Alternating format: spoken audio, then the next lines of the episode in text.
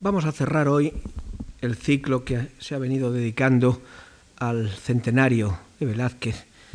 Y aunque el título que habíamos puesto en comienzo era el Velázquez eh, desde hoy, eh, desde nuestro tiempo, voy a remontarme un poquito antes porque creo que es importante darse cuenta de cómo ha ido variando la valoración y la estimación y la comprensión del gran artista a lo largo de lo que podríamos llamar eh, los tiempos más recientes, no estrictamente los de nuestro siglo, sino incluso a partir del momento en que eh, empieza a ser conocido fuera de nuestra frontera.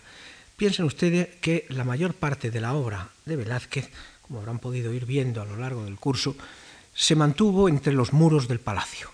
La gran parte de la producción, la mayor parte de la producción, eh, gran parte de los retratos, pero también, por supuesto, buena parte de la escasa producción de composiciones, bien, todas ellas pertenecieron a la corona real. Estaban dentro de los muros del Alcázar. El incendio eh, del 1734 destruyó algunas, piezas que hoy nos gustaría enormemente conocer. El primer retrato del rey ecuestre, la expulsión de los moriscos, eh, la serie de pinturas mitológicas compañeras del, Mercurio y Argos que decoraban la sala ochavada. Eso son piezas capitales para el entendimiento de Velázquez que eh, no eran conocidas fuera de los muros y que desgraciadamente a nosotros tampoco nos, pueden ser hoy conocidas. Fuera del Alcázar, las únicas pinturas que existían eran las que eh, habían sido enviadas a Viena, y que permanecían también dentro de los muros del Palacio Imperial, porque eran retratos de familia. A París se habían enviado también eh, algunas mm, copias, no obras originales, sino piezas salidas del taller, obras del taller, que no colaboraban en absoluto a que la fama de Velázquez se extendiese. Así que mm, el prestigio velazqueño era exclusivamente mm, español quienes habían accedido a Palacio, quienes le conocían, quienes habían copiado obras suyas en su obrador o habían trabajado por su encargo para distinta clientela nobiliaria española, repasando los inventarios la institución del Paul Getty ha publicado unos gruesos volúmenes, unos índices de colecciones españolas y eh, el nombre de Velázquez aparece bastantes veces y aparece sobre todo vinculado a retratos reales presentes en las casas nobiliarias más importantes. Probablemente se trataba de obras salidas del taller, como es lógico. Pero esto hace que fuera de España, de España Velázquez no se le conozca no aparezca en ningún eh, eh, libro de los usuales. Hay menciones en Italia, como ya se dijo en su momento, eh, que recuerdan el paso, del segundo, sobre todo del segundo viaje. en realidad, la personalidad de Velázquez es desconocida. En el siglo XVIII, cuando se publica el libro de Palomino, en el tercer tomo de Palomino, Las vidas, que se publica en 1724, la biografía tan larga, el elogio tan amplio que Palomino hace, despierta curiosidad. Y es muy significativo que el libro de Palomino se traduce inmediatamente al inglés, se traduce después al francés y el nombre de Velázquez, con esa larga lista de cosas, empieza a ser conocido y a buscársele con cierta curiosidad. Surgen entonces las atribuciones a Velázquez de cuadros que en modo alguno eran suyos. Por ejemplo, eh, ustedes habrán visto la exposición Gentileschi, pues uno de los cuadros de Gentileschi, la, eh, Las hijas de Lot, estaba en la colección de los duques de Orleans atribuido a Velázquez. De modo que eh, la imagen que se tenía de Velázquez era una imagen absolutamente falsa. Un cuadro hermoso, un cuadro significativo y que venía de España, pues sería de Velázquez. La realidad es que a Velázquez solo empieza a conocérsele cuando se abre el Museo del Prado en el momento en que la, gran cantidad de obra de Velázquez que estaba en Palacio se cuelga en los muros del Prado y el Prado se abre a los visitantes, es cuando se surge el descubrimiento de Velázquez. Los viajeros eh, italianos, eh, los viajeros franceses, los viajeros eh, ingleses, algunos viajeros alemanes descubren la obra de Velázquez y es exactamente cuando Velázquez empieza a ganar un puesto fundamental en la historia del arte. Y un puesto mm, en la época del tardorromanticismo y del nacimiento del realismo, del extraordinario realismo. Y la imagen que se ve de Velázquez, lo que se admira en Velázquez por encima de todas las cosas, es su prodigiosa capacidad para reproducir lo real. Y no se ve más allá de ello. Se le ve como una prodigiosa eh, cámara fotográfica como mm, un ojo profundo, capaz de, entrar hasta el fondo de las cosas, y una mano maravillosa, capaz de traducirlas mm, casi milagrosamente, pero con toda su carga de inmediata realidad y sin ver en ello más, más allá de lo que la imagen eh, mm, ofrecía al primer golpe de vista. Ese es el momento en que eh, casi todos los cuadros de Velázquez eh, toman los títulos que hoy tenemos eh, las hilanderas es un nombre nacido en el siglo XIX y es un nombre descriptivo. Allí hay unas mujeres hilando y tejiendo, no más. Las meninas es el nombre que se les da porque es una, princesa atendida por sus meninas.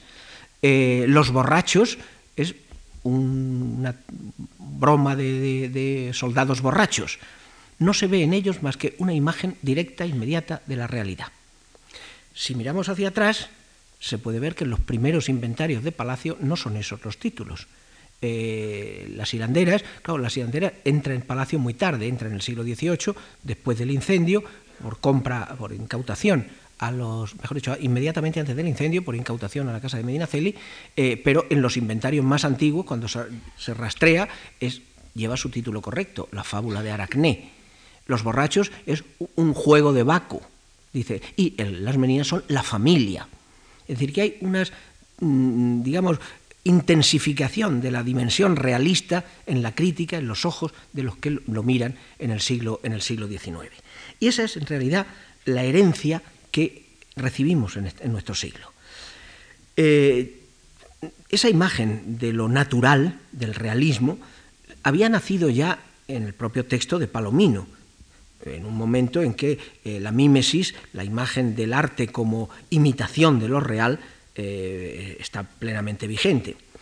E incluso llega a desbordar a un crítico como Mengs, el pintor filósofo, el pintor apoyado en la antigüedad clásica, que eh, quería hacer una pintura de otro carácter, de un carácter eh, moralizante, apoyado en las reglas del mundo antiguo, eh, con los ojos puestos en la antigüedad clásica, buscando en la precisión del dibujo la abstracción que separe de lo concreto, material, y eleve al mundo de la idea. Y siendo esa la intención de Mengs, admira a Velázquez por su prodigiosa técnica, pero eh, no lo coloca en la jerarquía más alta en la que sitúa, por ejemplo, a Rafael o a, Correggio, que son los dos, las dos cumbres en el, mundo, en el mundo de Mengs. Sin embargo, admira su habilidad técnica y esa habilidad técnica para reproducir, el, para reproducir el natural es lo que llena las páginas que Mengs dedica cuando llega a Madrid, a, la segunda mitad del 18, dedica a, Velázquez. Leo dos, párrafos en que se refiere a ello. ¿Cuánta verdad e inteligencia de claro oscuro no se observa en los cuadros de Velázquez? ¿Cómo entendió bien el efecto que hace el aire interpuesto entre los objetos para, hacernos para hacerlos comparecer distintos los unos de los otros? Es una admiración a esa habilidad de la perspectiva aérea, del aire interpuesto, del ambiente, pero estar reproduciendo lo real.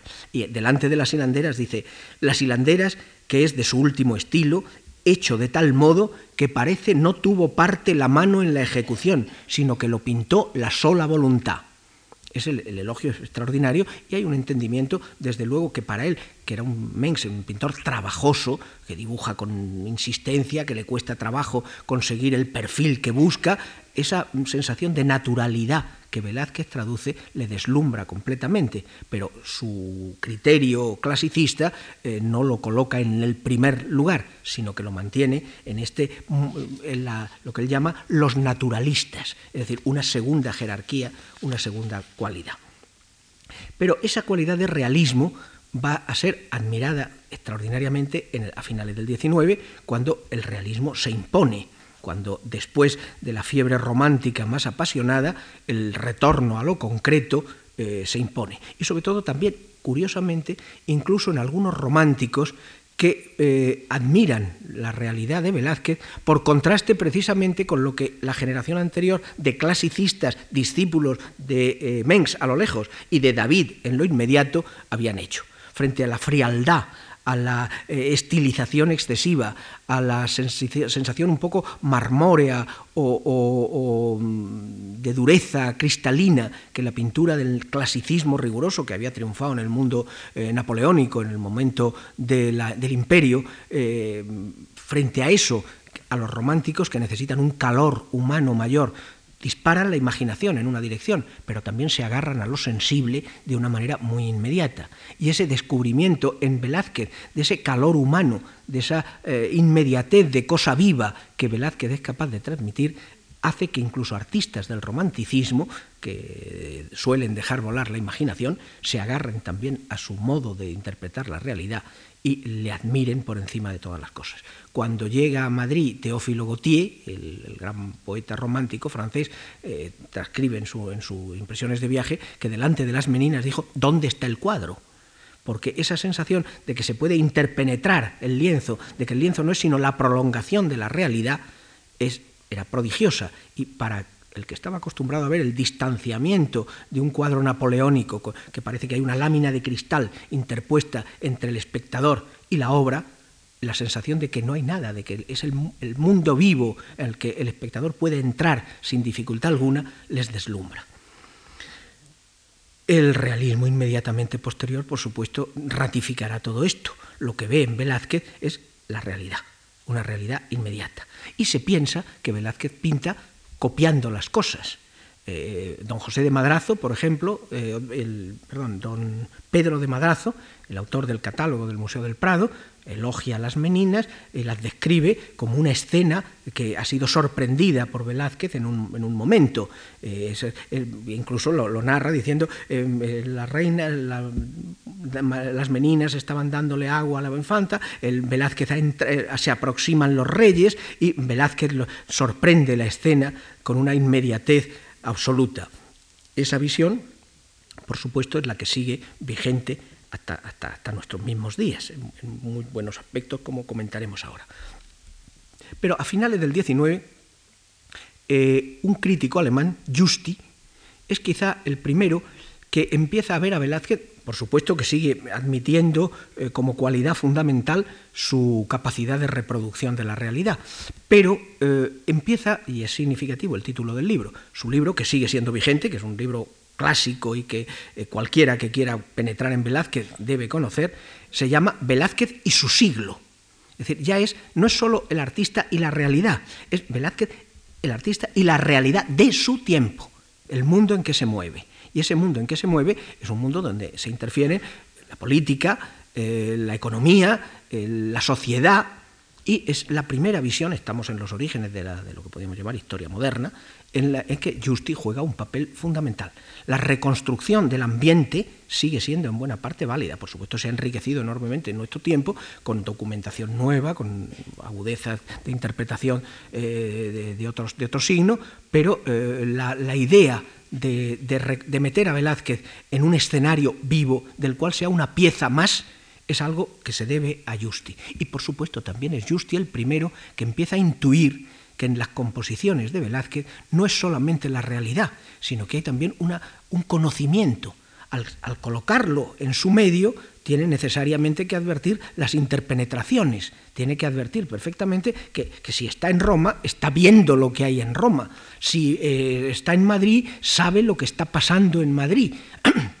y evidentemente eh, acostumbrado con un análisis formalista profundo como el que siempre hacen, hacían y hacen en buena parte los críticos alemanes, advierte que algunas de sus composiciones que nos podrían parecer realistas tienen conexiones con otras composiciones anteriores y ajenas. Las primeras observaciones sobre la influencia de composiciones de otros artistas en la manera de componer de Velázquez se deben a Justi como intuiciones. Eso que está en Justi, sin embargo, no tuvo apenas séquito en los años inmediatos. El libro de Justi se publica en el 88, en exactamente en 1888, eh, se traduce mal eh, en los años, en torno al, no recuerdo la fecha con exactitud, pero me parece que en torno al 17 o al 18, una traducción muy deficiente que publica La España Moderna, la editorial de don José Lázaro Galdiano, y hasta el año 53 de nuestro siglo no se dispone en España de una traducción completa eh, la que hizo, la que publicó Espasa Calpe, con un añadido de eh, Gaya Nuño, que se llamaba Después de Justi, comentando las adiciones, todo lo que la investigación había aportado a partir de la publicación de ese libro. Pero fíjense ustedes que hasta mm, el año 47, en que don Diego Angulo publica un librito breve que se llama Velázquez, cómo compuso sus principales cuadros, no se había retomado en profundidad ese camino de ver cómo Velázquez no es un fotógrafo al minuto, sino que es un, artista que elabora imágenes ajenas, que recibe de todos, las mm, reelabora con su inteligencia, las reajusta y las convierte en otra cosa. Por supuesto que no es, este mecanismo de utilizar grabados, de utilizar estampas, de utilizar recuerdos de cosas vistas, es una práctica habitual en los artistas del siglo XVII y en los actuales. También en nuestros días es facilísimo rastrear la huella de otros en la creación contemporánea. Pero lo que hace Velázquez es eh, digerirlos de tal modo que los camufla y los hace dificilísimamente eh, identificables. A diferencia de otros artistas como Alonso Cano o como Zurbarán, que toman modelos ajenos y se reconocen con facilidad porque eh, los copian, podríamos decir, en, Cano los copia, los copia mm, transformándolos en la técnica, pero exactamente iguales. Ahí la Virgen del Lucero es un grabado de Durero eh, con los pliegues de las telas exactamente los mismos, con la misma posición de la cabeza. Ahora, claro, en Durero hay una reminiscencia gótica y Cano es una cosa de una exquisitez eh, barroca, pero eh, se puede reconocer. En Zurbarán, como es mucho más, diríamos, más complejo, lo que hace son collages y cuesta trabajo reconocer las cosas, pero una vez que las reconocemos, advertimos que las ha copiado al pie de la letra. No ha copiado nunca el cuadro completo, pero por ejemplo, un trocito de paisaje, un trocito de arquitectura o una figura secundaria es idéntica a la estampa de donde la ha tomado. Aunque ya, como digo, mm, cueste trabajo al primer golpe de vista porque la composición es distinta, el argumento es diferente. Velázquez lo que hace es camuflarlo muchísimo más, porque no copia nunca una pieza al pie de la letra. Lo que hace es el esquema compositivo, la disposición de las masas, el, delante y el atrás, la compensación de volúmenes, una mancha de luz en un lugar determinado, eso hace mucho más difícil la identificación de las fuentes, pero no por eso dejan estar las fuentes ahí. Eh, hace también quizá más discutible en algunos puntos. Hay cosas que parecen evidentes, pero hay otras en las que probablemente pues, quepa la interpretación del crítico que se incline a creer que ha utilizado esta estampa o que la ha tenido en la memoria este cuadro y otros que piensen que, no. Pero en cualquier caso, la mecánica de la composición va por ahí. Y en eso en los últimos años se ha avanzado muchísimo el conocimiento del itinerario de Velázquez por Italia, y creo que en las conferencias, por ejemplo, de eh, la de em, Salvador Salorto, en la de Manuela Mena, habrá habido alusiones muy concretas a algunos de estos préstamos de imágenes que han golpeado la mente de Velázquez y que se han incorporado después a su propio, a su propio repertorio. Pero también, por supuesto, todas las biografías antiguas han tomado a Velázquez como un pintor, evidentemente como un pintor pero mm, en nuestro tiempo han surgido, primero con Ortega y Gasset y después con Jonathan Brown, la visión de que más que un pintor, Velázquez era un cortesano. Efectivamente, su inserción en la vida cortesana es evidentísima, sus deseos de ascenso social evidentísimos y la necesidad de medrar mm, es humanísima, por supuesto. Pero eh, Ortega llega a hacer unas afirmaciones un poco eh, excéntricas, la de que era un pintor que no le gustaba pintar, interpretando así la, referencia a la flema, a la lentitud, a las protestas del rey en ocasiones porque no termina de hacer los retratos, en realidad mm, hay un elemento psicológico, la flema la comprueban todos los documentos, eh, continuamente, debía, debía ser conocida y sabida de todos en el ambiente madrileño del momento, que con Velázquez no se podía contar para una cosa de urgencia. Velázquez era un flemático que le gustaba meditar las cosas, pensarlas, hacerlas, hacerlas a, su, a su modo. Pero de eso, y, que tenía un, horizonte claro de ascensión social pero de eso a pensar que las obras están como caídas, dejadas caer de, su mano, eh, como para salir del compromiso, porque es su obligación, por supuesto, pero que a él lo que le importa es otra cosa, eso me parece que es cualquiera que mire hondamente las composiciones de Velázquez advierte que ahí hay un amor a la pintura. Y eso lo ha sabido ver maravillosamente otro pintor y crítico de nuestros días, es Ramón Gaya. Ramón Gaya publica en los años 60 eh, los primeros 60, un maravilloso libro que se llama Velázquez Pájaro Solitario, donde hace una interpretación personalísima del arte de Velázquez como la quinta esencia del pintor. el pintor que es capaz de, crear, de coger la naturaleza que está ahí, digerirla y hacerla de nuevo, rehacerla con un, con un poder eh, de, que lo pintado ya no es pintado, sino vivo. Vuelve entonces a la imagen de la hiperrealidad, podríamos decir, pero no en el sentido de la imitación, sino en el sentido de la reelaboración vital, de la recreación. Y en este sentido me parece que muchísimo más eh, próxima a la genialidad del artista, la interpretación de Ramón Gaya, que no estas reticencias del cortesano que está pintando para, para medrar, para hacerse conocer en la corte, y que como si, como si su arte fuera una cosa secundaria, una cosa que se le ha dado por añadidura. Eh, otro de los factores que en nuestros días se están insistiendo mucho en Velázquez y que creo que también son fundamentales en el sentido de ir descubriendo una mejor eh, interpretación del artista es la de ver en él, como corresponde exactamente a su tiempo, que es el tiempo del conceptismo, el tiempo eh, de los juegos de ingenio y de agudeza, donde si pasamos, repasamos los textos de sus contemporáneos, eh, Quevedo, eh, Góngora, quien, Quevedo y Góngora, a quien él retrata, que tiene contacto con ellos, puesto que les retrata, eh, de Saavedra Fajardo, que le elogia en sus obras, de toda la literatura, Calderón, con quien convive en Palacio por unos años, o incluso Lope, que López más llano en general, pero que también leanse ustedes algunas de las tiradas de versos de Lope y verán la cantidad de juegos, de palabras, de alusiones mitológicas que hoy nosotros con una cultura muchísimo más elemental respectiva al mundo clásico nos resultan a veces difíciles de interpretar o necesitamos la nota erudita de la edición crítica, ese mundo de alusiones mm, tenían, es un mundo contemporáneo, es el mundo en el que él se mueve no hay en ninguno de los escritores.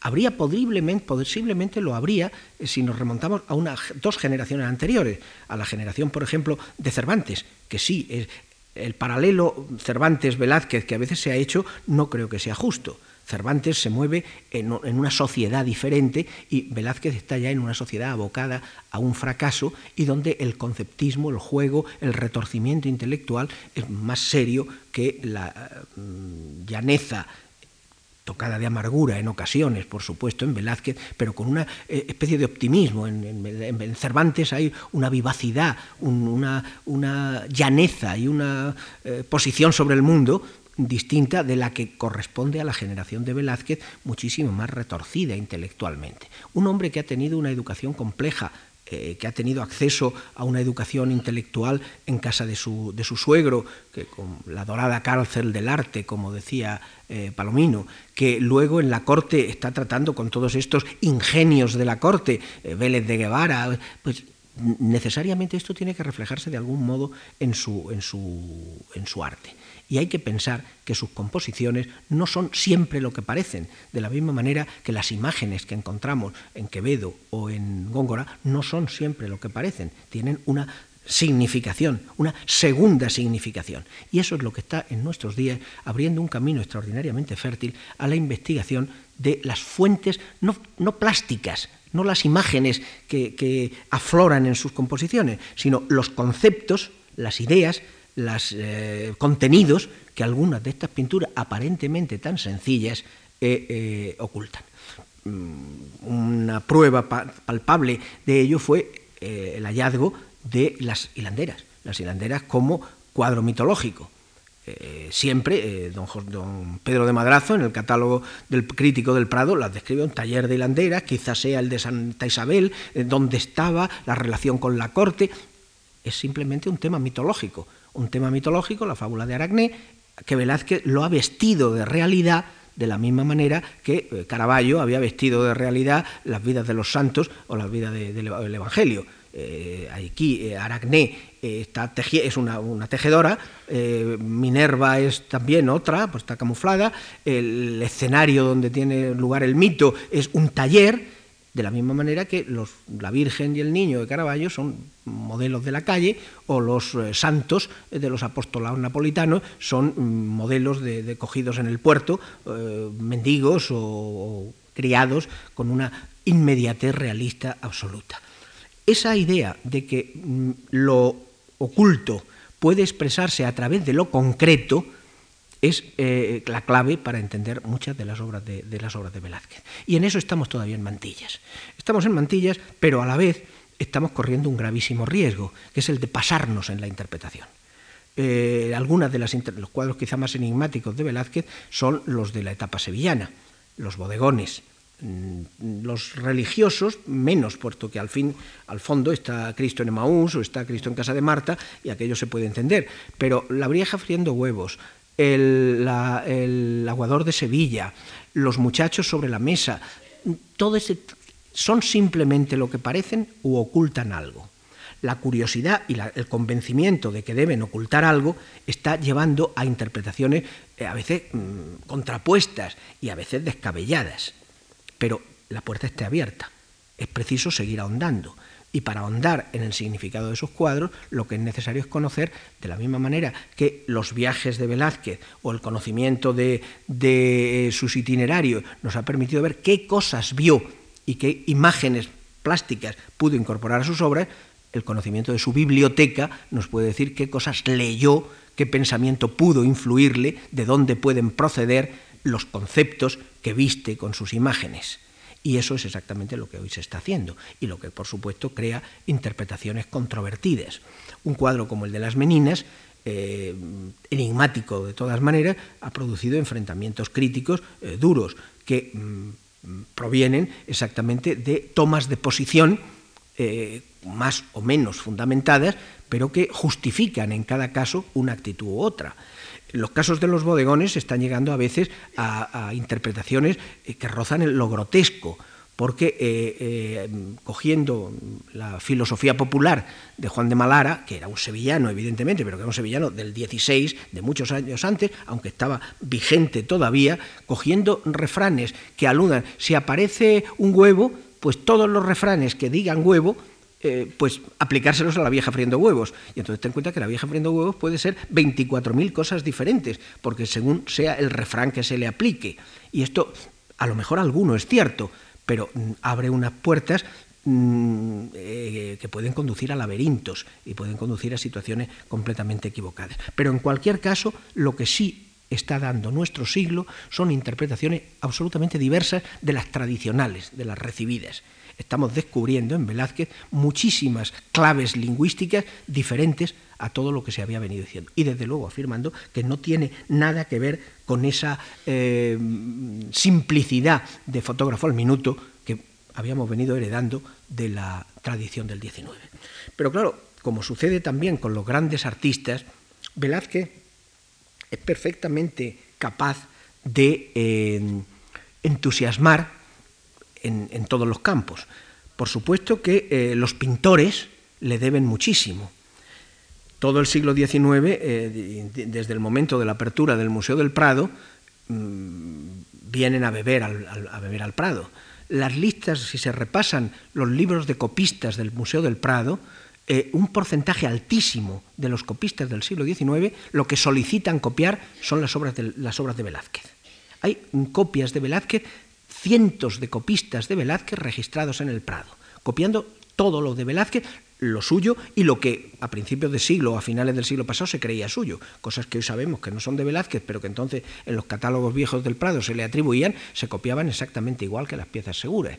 Yo recuerdo como experiencia personal unos amigos, eh, un profesor de arte, eh, un historiador importante, italiano, veneciano, eh, me invitó una vez a su casa y dijo, tengo una sorpresa para ti y cuando entro en casa me encuentro con el príncipe Baltasar Carlos, una copia soberbia del príncipe Baltasar Carlos, casi del mismo tamaño, presidiendo el comedor.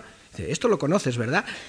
Era curiosísima cosa, eran unas copias eh, este señor había comprado un, alquilado, no recuerdo si comprado o alquilado, una casa, un palacio veneciano, eh, donde eh, lo compró con, el mobiliario, lo, ocupó con el mobiliario. Y ahí había varias copias de Velázquez hechas por la antigua propietaria del palacio, que había sido la esposa de un embajador inglés en Madrid, que efectivamente la encontramos luego en el libro de copistas, había solicitado copiar a Velázquez. Era una pintora de afición, pero una pintora excelente, con una magnífica técnica, y el Baltasar Carlos eh, era como, como, estar en un salón del Prado, en el comedor de, este, de este historiador amigo. Copias de ese tipo las hay por todas partes. Y por el Prado pasaron muchísimos pintores importantes, eh, significativos. Eh, citaba a, Manet. Manet no sé si hizo, creo que hizo alguna copia, pero desde luego lo que se hizo fue aprovechar la, técnica y el cuadro famoso del Piferraio, el muchacho que toca la flauta, es una glosa, es una eh, interpretación del Pablillos de Valladolid y tiene como el Pablillos de Valladolid eh, eh, ninguna referencia geométrica, no hay, no hay suelo, no hay línea de suelo ni, ni, línea de pared, pero sin embargo tiene esa sensación de estar aplomado sobre sus pies, con una sensación de solidez y de inmediatez hermana de la del Pablillos, y que solo se explica con la admiración de Manet por el Velázquez que estaba viendo. Los retratistas, sobre todo, los retratistas alemanes del, del Segundo Imperio, eh, los retratistas bueno, y los franceses del segundo, del segundo imperio francés, Carolus Durán o, Bonat, León Bonat, son admiradores fervientes de Velázquez e introducen en la sociedad francesa del Segundo Imperio, de los años 60, de 1860, introducen la moda de los retratos austeros, vestidos de negro. A ello ayuda también la presencia de la emperatriz Eugenia, que como española también invita al viaje español a montones de gente. Y el caso de Gautier o el caso de Mérimée, que admiran profundamente la España visible en el Prado y que, como digo, mm, copian en ocasiones o imitan directísimamente a Velázquez. Y de los alemanes, pues los bávaros, sobre todo, el, caso de Lembach, uno el más grande eh, retratista de la corte de, Guillermo, del, Kaiser, del, joven Kaiser, eh, vienen a Madrid y hacen copias. Y en la exposición que tienen ustedes de pintura rusa en el BBV, allí hay varios retratistas que estuvieron en Madrid, que figuran en el libro de Copistas del Prado, y que deben al, estudio de Velázquez mucho de la energía y del modo de componer y de glosar de sus, de sus propias producciones. Es decir, pero esto es, diríamos, todavía dentro de la interpretación realista. Pero en nuestro siglo, artistas de nuestros días se aproximan también a Velázquez con otra intención, agotando, admirándole de la misma manera, pero sacándole un partido diferente, eh, destripándolo, podríamos decir. Piensen ustedes en las meninas de Picasso, las variaciones sobre las meninas que hace Picasso en un verano en, la Costa Azul y que están hoy en Barcelona. Son mm, no recuerdo exactamente el número, pero son por lo menos una treintena de cuadros, de cuadros completos o de estudios parciales, donde mm, eh, Picasso, como él decía, eh, yo parto de las meninas, pero lo que hago es otra cosa, hago, hago mis meninas. Y efectivamente son cosas completamente diferentes, donde ensaya, él lo dice en una carta que lamentablemente he traspapelado, pero donde dice muy graciosamente, dice, eh, yo me pongo delante de las meninas y digo, ¿y si el perro lo pusiera a la izquierda? Y cambia el perro de lugar ¿Y si eh, cambiara el color de tal? Y las cambia. Y así va ensayando, jugando, cambiando. Por supuesto, el final es otra cosa. El final es Picasso. Pero el punto de partida ha sido Velázquez y constituye una forma de homenaje. Y lo mismo sucede con Bacon, cuando Bacon se enfrenta al retrato del Papa Inocencio X y lo, repite muchísimas veces, eh, mm, como viéndolo en un espejo deformante, eh, poniéndolo oblicuo, poniéndolo eh, como destripado, haciendo mm, verdaderas barrabasadas con el cuadro, pero traduciendo de una manera expresionista a su modo lo que está contenido dentro del propio retrato. Velázquez eh, ha captado, eh, y el propio Papa lo dijo, eh, tropovero, demasiado verdad, ha captado todo lo turbio que había en la personalidad del Papa y lo que está haciendo Bacon es sacarlo afuera de una manera más cruel todavía. Velázquez se, se guardan las formas, Bacon lo que hace es dar el paso en otra dirección, en una, dirección de desarticulación del personaje, pero constituyendo, por supuesto, un homenaje al artista. Si eh, Bacon, yo recuerdo las últimas veces que Bacon estuvo en España, y con recuerdan, murió aquí en Madrid, iba al museo siempre mm, de, incógnito, con algún amigo, eh, mal vestido siempre para pasar inadvertido, y dedicaba larguísimo tiempo a mirar a Velázquez. Para él Velázquez era una fuente absoluta de, imaginación, de, aportación. Y por supuesto Bacon está en los antípodas del realismo. Y si esto es con los pintores, pues también pasa, por supuesto, con los, escritores. Velázquez es también uno de los artistas que más eh, pasto ha dado a los, a los críticos, a los ensayistas y a los poetas. He aludido a Ortega. Los papeles sobre Velázquez de Ortega eh, son un documento interesantísimo. Interesantísimo eh, para conocer a Ortega, para ver la manera de ver el arte de Ortega, pero también tiene intuiciones excelentes sobre el modo, sobre el modo velazqueño. Ya digo que se pasa al considerar que Velázquez no le guste la pintura, pero eh, evidentemente algunas de las observaciones sobre el modo de pintar, sobre el, modo de introducirse en el modelo, siguen siendo perfectamente, perfectamente válidas. Em, Eugenio Dors eh, le dedica también en las tres horas en el Museo del Prado, libro que ahora se lee menos, es un poco conocido, pero que en mi generación eh, fue un breviario en muchas ocasiones. Por supuesto que la filosofía y el pensamiento de Dors, eh, una vez que se ha investigado sobre el manierismo, queda un poco eh, fuera de... Pero hay en él, desde luego, maravillosas intuiciones y sobre todo fórmulas, fórmulas eh, verbales que siguen siendo válidas y que definen perfectamente a los artistas a los que se refiere. Y a Velázquez le llama mediodía de la pintura. si recuerden, las tres horas se supone la entrada a, las, diez a las once y a las doce coincidiendo con el mediodía, se está delante de Velázquez. Y Velázquez es el mediodía de la pintura. Está equidistante de la frialdad o del rigor de los clásicos, Manteña el primero de ellos, y por supuesto equidistante también de, la pintura música que representa el greco. Es el equilibrio perfecto, el mediodía, la plenitud. Y ese, ese motivo de la plenitud, del mediodía de la pintura, mm, lo repiten muchos después de Dors. Lo repite, por ejemplo, Alberti en un poema al que me referiré inmediatamente. Eh, la idea es cuajó y además me parece perfectamente, perfectamente acertada. Mm, en Velázquez, que es un artista, como hemos dicho a propósito de su eh, posible conceptismo, es sin embargo un pintor formalmente de un clasicismo riguroso está perfectamente en un mundo eh, en que mm, su segundo viaje a Italia coincide con Bernini, coincide con Pietro de Cortona, es el apogeo del gran barroco y sin embargo quizá por su flema mm, Velázquez se mantiene siempre en un punto de serenidad, de equilibrio, de nobleza, de orden, que, brilla en las lanzas, como brilla en las hilanderas, o como brilla incluso en obras del último momento, como el Mercurio y Argos, donde está presente el homenaje a las estatuas griegas, al galo moribundo, como señaló Angulo ya en su momento.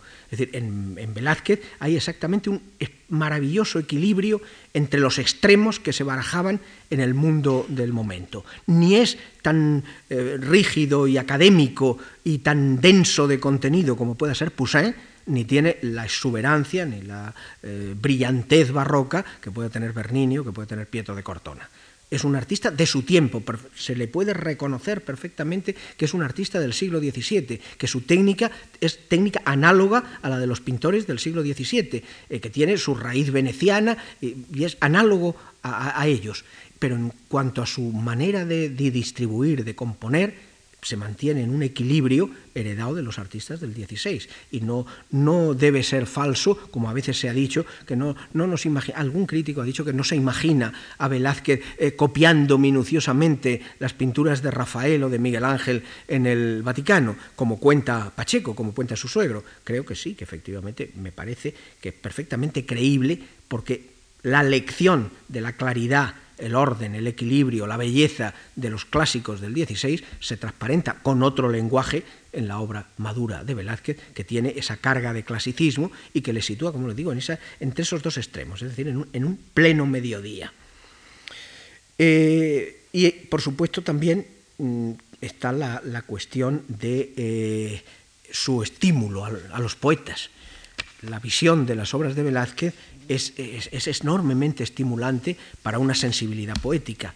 Esa sensación de misterio, de, que, nos podría sorprender cuando durante tanto tiempo se ha hablado de realismo, pero eh, yo creo que incluso los mismos pintores del siglo XIX debieron sentirse un poco inquietos ante esa eh, aparente objetividad y ese acercarse a la pintura y verla deshacerse ante los ojos.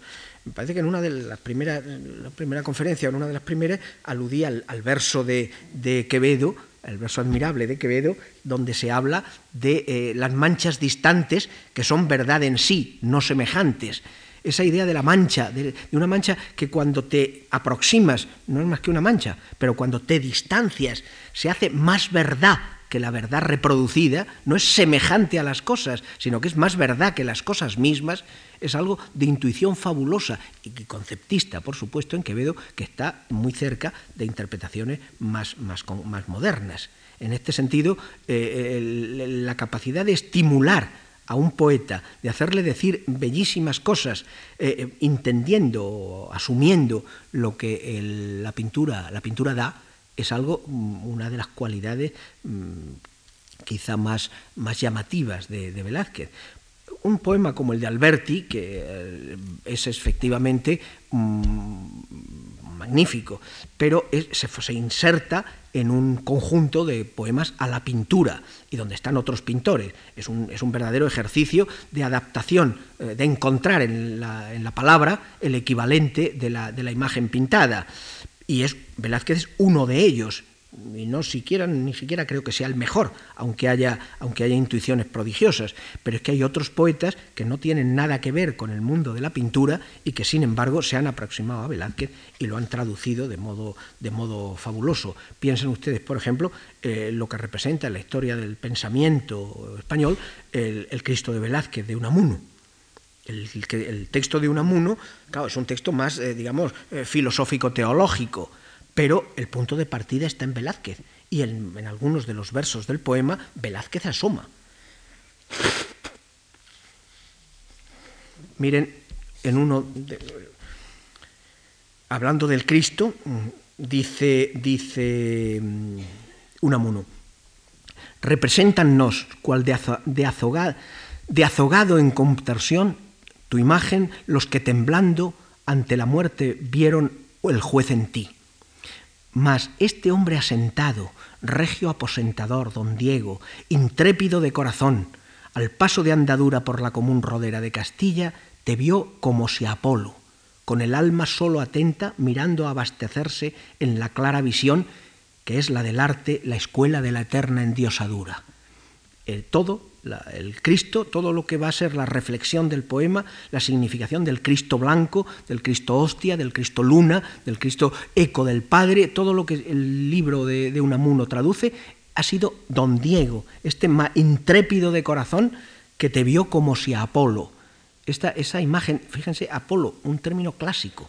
El Cristo de Velázquez efectivamente es lo más clásico, lo más sereno, lo más eh, escultórico y también lo más eh, apolíneo, entre, entre Apolo, eh, exactamente.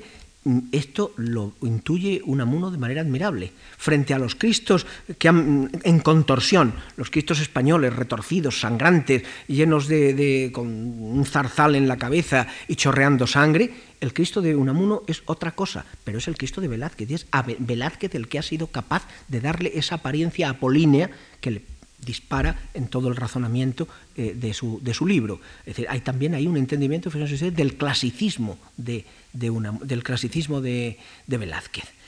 Y en los antípodas de ello, pero por las mismas fechas, está Rubén Darío. Rubén Darío también escribe algunas cosas eh, admirables. Como eh, Rubén coincide con la época de Rubén en España, con la publicación del retrato de Góngora, escribe eh, un tríptico en honor, mm, eh, como si fuera un diálogo, de don Luis de Góngora y Argote a don Diego Velázquez de Silva, de don Diego Velázquez de Silva a don, Diego, a don Luis de Góngora y Argote, y luego un tercer soneto en que él resume la cuestión. Y leo solo el último. En tanto paz estrellas el Pegaso divino y vela tu hipogrifo Velázquez la fortuna, en los celestes parques el cisne gongorino deshoja sus sutiles margaritas la luna. Tu castillo, Velázquez, se eleva en el camino del arte como torre que de águilas es cuna, y tu castillo Góngora se alza al azul cual una jaula de ruiseñores labrada en oro fino. Gloriosa la península que abriga tal colonia, aquí bronce corintio, allá mármol de Jonia, las rosas a Velázquez y a Góngora claveles. De ruiseñores y águilas se pueblan las encinas, y mientras pasa Angélica sonriendo a las meninas, salen las nueve mosas de un bosque de laureles. Fíjense ustedes también cómo Rubén Darío hermana en un, a Góngora, pero no es el Góngora artificioso, sino el Góngora lleno de evocaciones clásicas. Todo lo que se está citando aquí, esas nueve musas que salen de un bosque de laureles, más que a Góngora, nos podían evocar eh, eh, a, a Virgilio o nos podrían evocar a Poussin, es decir, algo que está también empapado de sentido clásico. Y esta intuición del clasicismo la tienen eh, absolutamente todos los grandes poetas que se han enfrentado con Velázquez.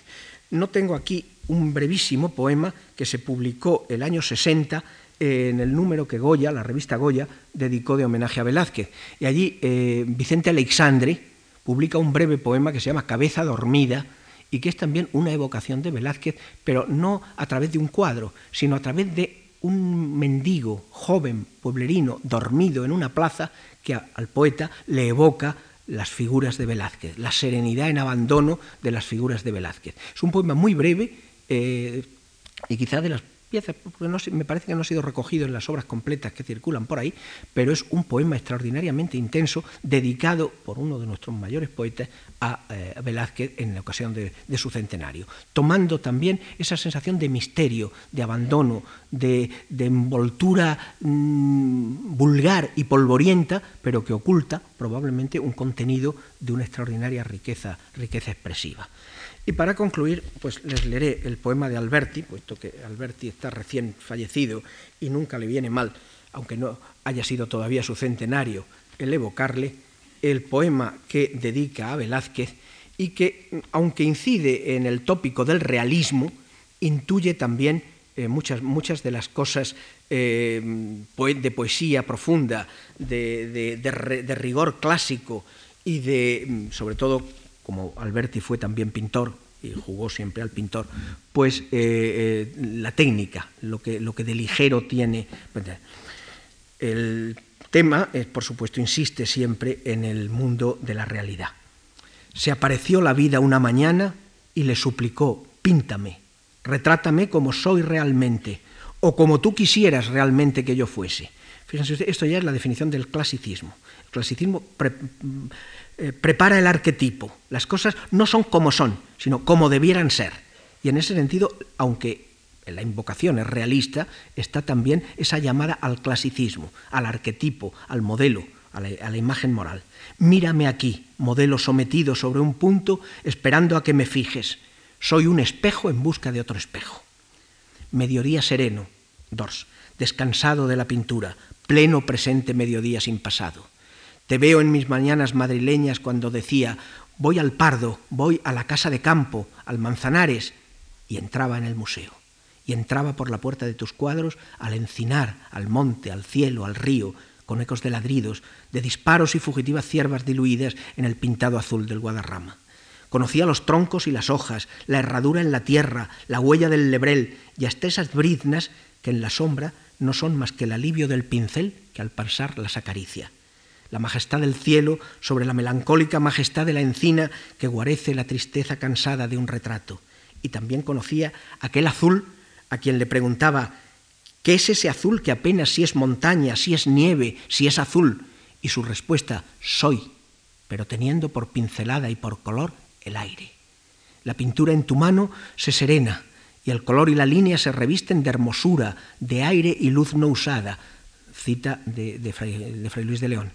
Yo me entré, soy el aire, en el cuadrado abierto de las telas, en los regios salones, en las cámaras umbrías, y allí envolví los muebles, las figuras, revistiéndolo todo, rodeándolo de ese hálito vívido que hoy hace decir mojaba su tranquilo pincel en una atmósfera oreada. Dice el pincel, como también soy río, lo vuelvo todo a veces plata, la tenue rosa y gris argentería. En tu mano un pincel, un cincel, perdón, Pincel se hubiera vuelto, pincel, solo pincel, pájaro suelto. De las profundidades vaporosas surjo denso vapor, humana forma aérea condensada. Dice el borracho, tengo cara de príncipe y borracho, del príncipe borracho o de beodo que fuera rey borracho al mismo tiempo. Y el tonto, me retratan como a su majestad o al conde duque, soy don Bobo Felipe de, Coria y de Olivares. ¿Quién es más noble príncipe? ¿El que alza el arma cazadora entre sus guantes o el perro que a sus pies mira tranquilo? Sangre azul en las venas de Velázquez, en los perros de Velázquez. Habla un alano, hubiera yo, ¿no veis?, también pintado, dirigido un reino, y un lebrel, sí, llamadme su majestad Felipe Lebrel IV.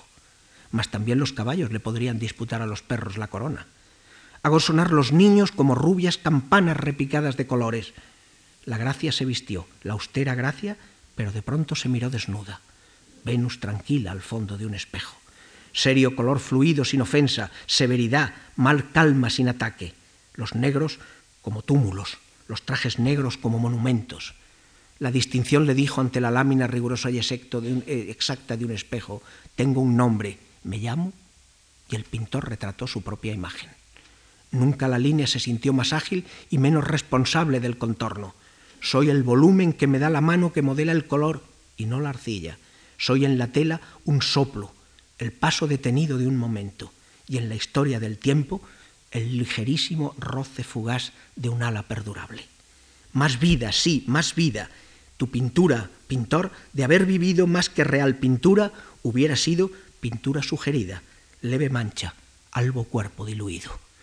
El poema, como ven ustedes, es una interpretación espléndida, riquísima en imágenes, que toca casi todos los puntos de eh, la producción velazqueña, pero eh, que insiste en lo real, pero que también deja ese pozo de ir más allá de lo real, porque la, realidad tiene volumen, tiene peso, y el poema entero es un elogio a la ligereza, a la levedad del pincel, es decir, aquello que es realidad, pero que también es fantasma, que también es imagen, que también es algo susceptible de unos entendimientos que solamente un conocimiento más profundo de lo que envolvió al artista nos permitirá desentrañar, desentrañar en toda su profundidad y en todo su misterio. Quizá ese misterio sea también uno de los componentes fundamentales que ha hecho de Velázquez uno de los faros, uno de los artistas que pueda ser visto siempre desde ángulos cada vez distintos, que cada tiempo le mire de una manera y que cada tiempo sea capaz de encontrar en él ese mundo de, de emoción, de sugerencia, de interrogación que debe dejar toda obra de arte. Muchas gracias.